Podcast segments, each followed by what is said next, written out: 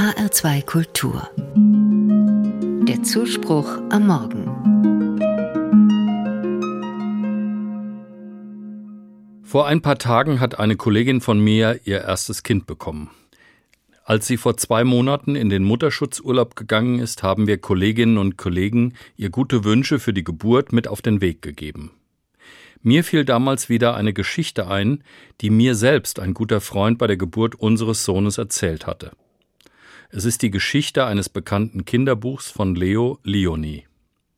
Es heißt Frederik und erzählt von einer Maus, die statt zu arbeiten und Vorräte für den Winter zu sammeln, sich lieber hinlegt, den Gesprächen der anderen Mäuse zuhört und die Natur betrachtet.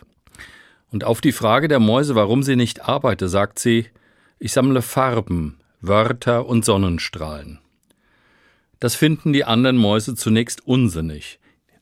Als aber der Winter kommt und die Vorräte beinahe aufgebraucht sind, da füllt Frederik die langen Nächte der Mäuse mit seinen Geschichten, die er im Sommer gehört hat. Er füllt die Nächte mit den Beschreibungen der Sonnenstrahlen und Farben des Sommers. Diese Geschichten geben den Mäusen neuen Mut, auf das Frühjahr zu hoffen. Farben sammeln. Ich kann auch sagen, Erinnerungen sammeln. Erinnerungen an schöne Momente, die einmalig sind und von denen ich noch später zehren kann. Mein Freund hat damals zu mir gesagt, Sammle Farben mit deinem Sohn, bewahre dir die schöne Zeit, die ihr gemeinsam erlebt. Bewahre dir diese Farben für die Zeit, in der dein Sohn andere Wege gehen wird. Das habe ich mir zu Herzen genommen. Meine Frau und ich haben uns die Erziehungsarbeit geteilt und so habe ich auch viel Zeit mit unserem Sohn verbracht. Ich habe zwar auch viel fotografiert von all den Dingen, die wir unternommen haben, aber ich habe noch mehr Farben für meine Seele gesammelt.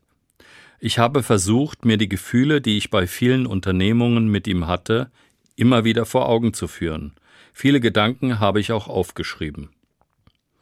Heute ist mein Sohn fast 13 Jahre alt und da werden natürlich auch die Freunde immer wichtiger. Trotzdem versuche ich auch heute noch die gemeinsame Zeit mit meinem Sohn in mir abzuspeichern, für die Tage, in denen er seine eigenen Wege gehen wird.